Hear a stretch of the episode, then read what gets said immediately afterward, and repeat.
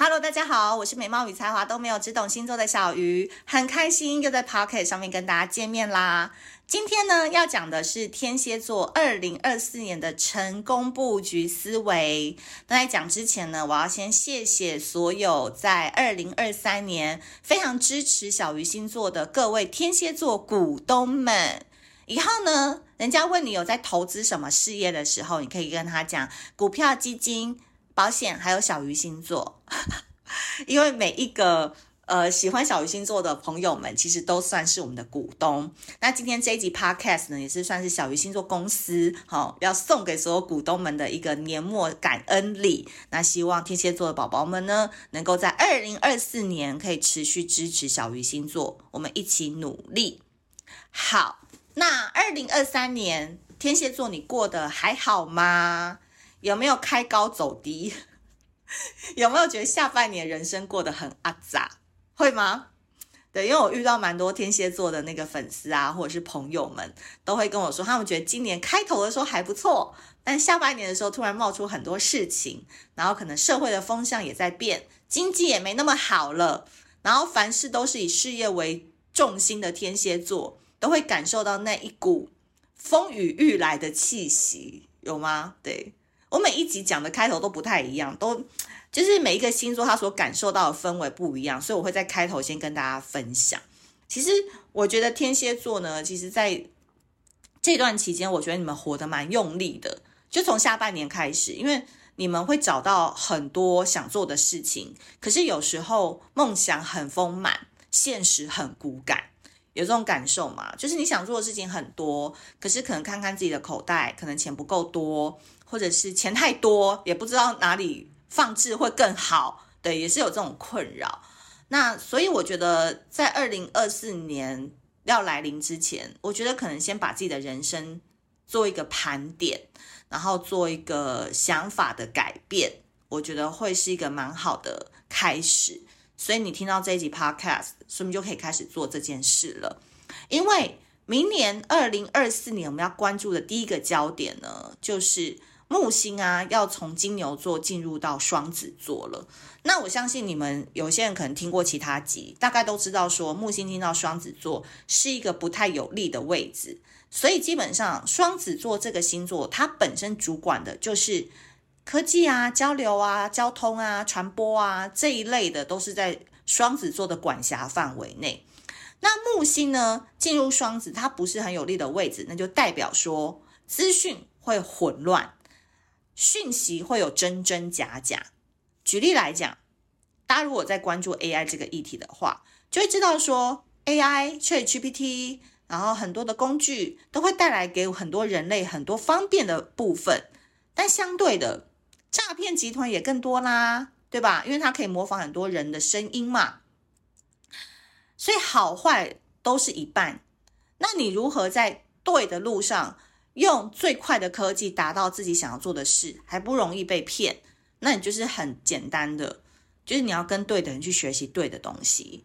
那这个部分可能就要看靠天蝎座自己去搜集资料，跟看你自己身边的人脉跟资源有没有人是真的佛心来着，他的发心是善的，他愿意跟你处，愿意跟你互动，然后带着你一起走走入二零二四年这一个关。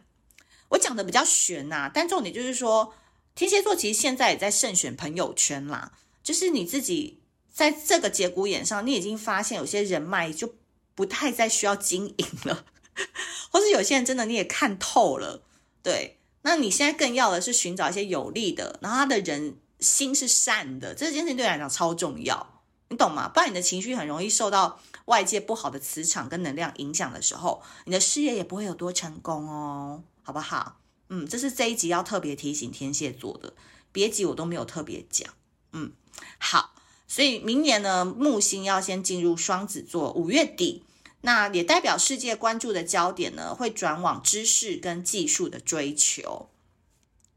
那第二颗星呢，就是冥王星。冥王星这颗星很特别，它就是你们天蝎座在管的，所以就代表说阴暗面啊。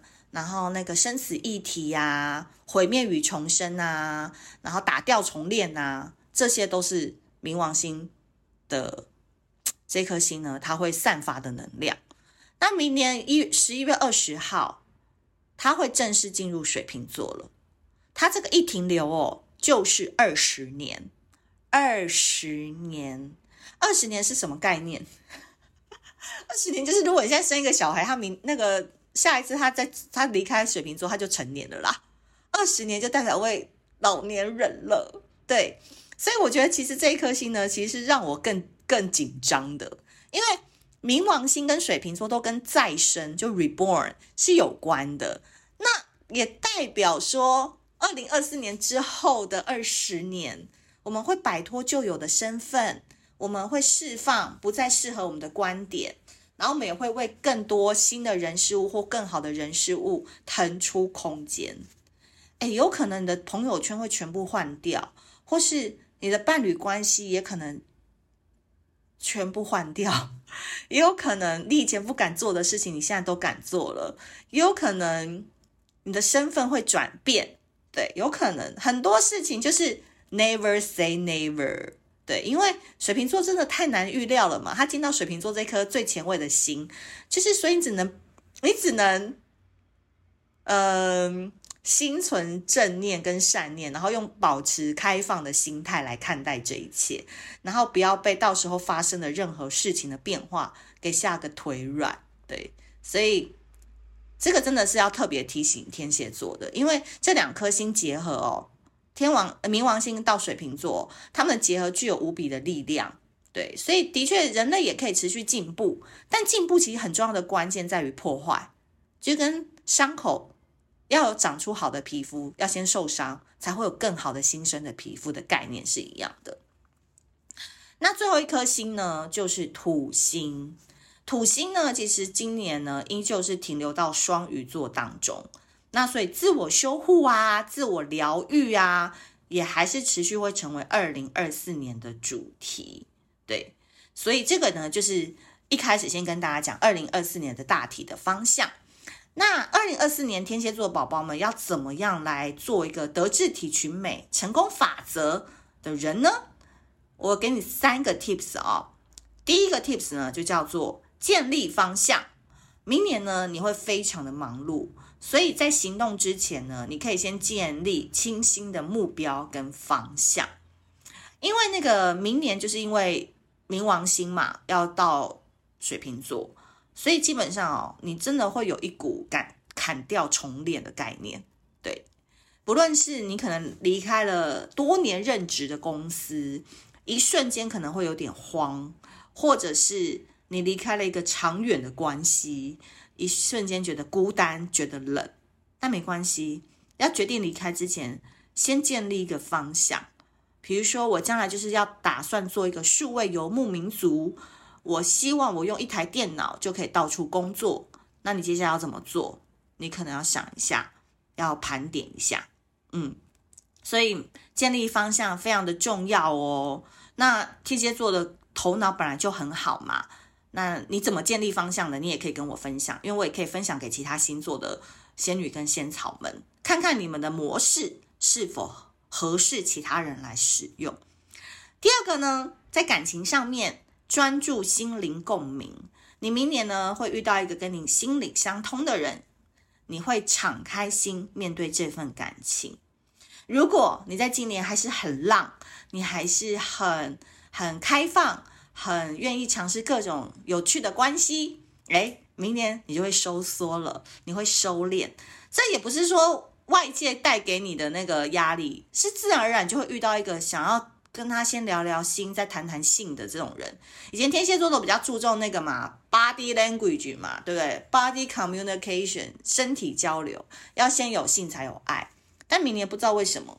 因为你们可能很忙吧，很忙之余就会很注重心灵上这一块有没有来补这个空缺，所以专注心灵共鸣了。所以你在找对象的时候，记住小鱼老师跟你讲的，你还是可以单身的话，你还是可以 dating 很多人啊，跟不同的人就是有一些交流，但你就会遇到一个真的跟你比较聊得来的话，你要记得那个可能就是比较对的桃花，那个能量是比较好的桃花，所以可以把多一点心力放在那个比较聊得来的那个人身上。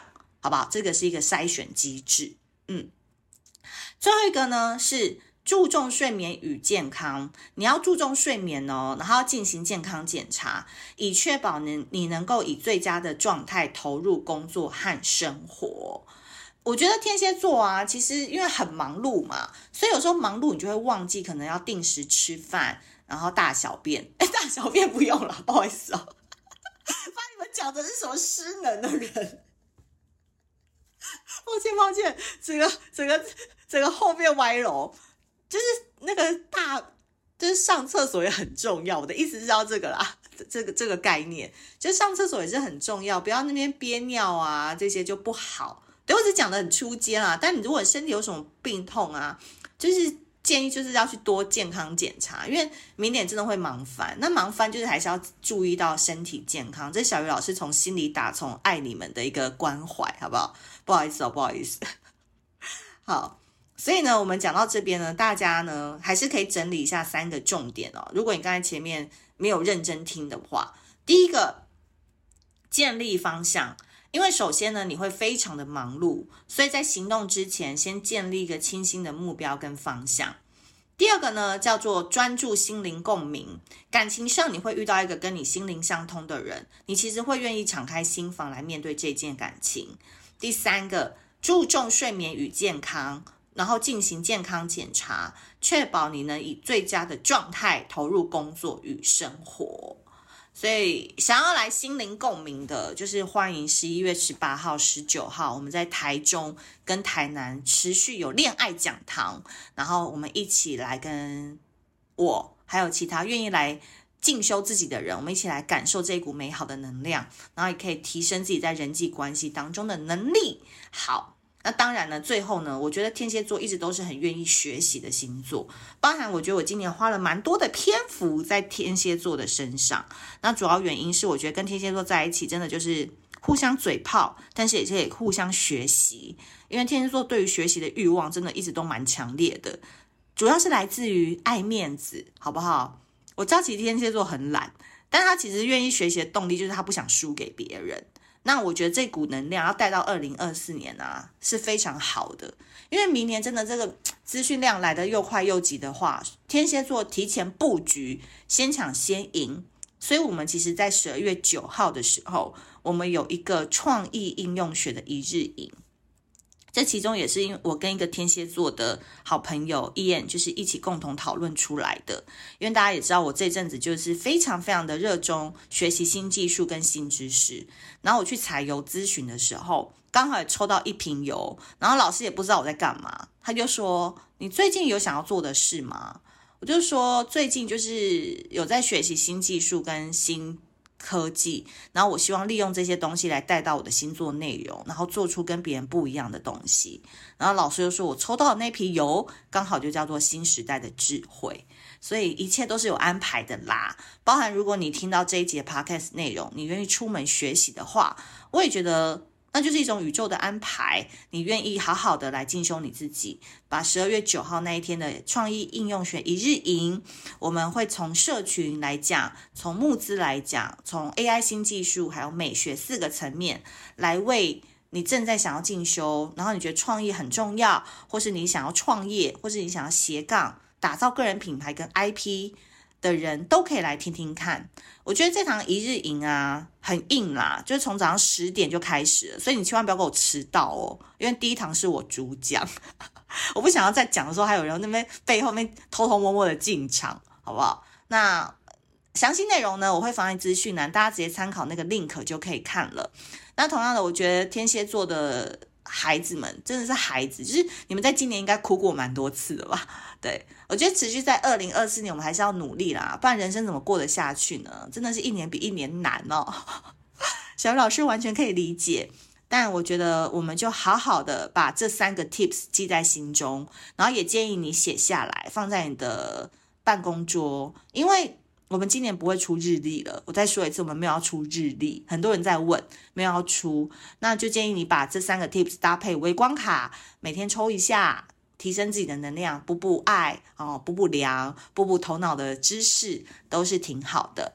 好的，今天这一集呢就讲到这边。那如果你喜欢这集的内容的话，记得 Apple Podcast 上面多多给我们五星好评。那我们下次见喽，拜拜。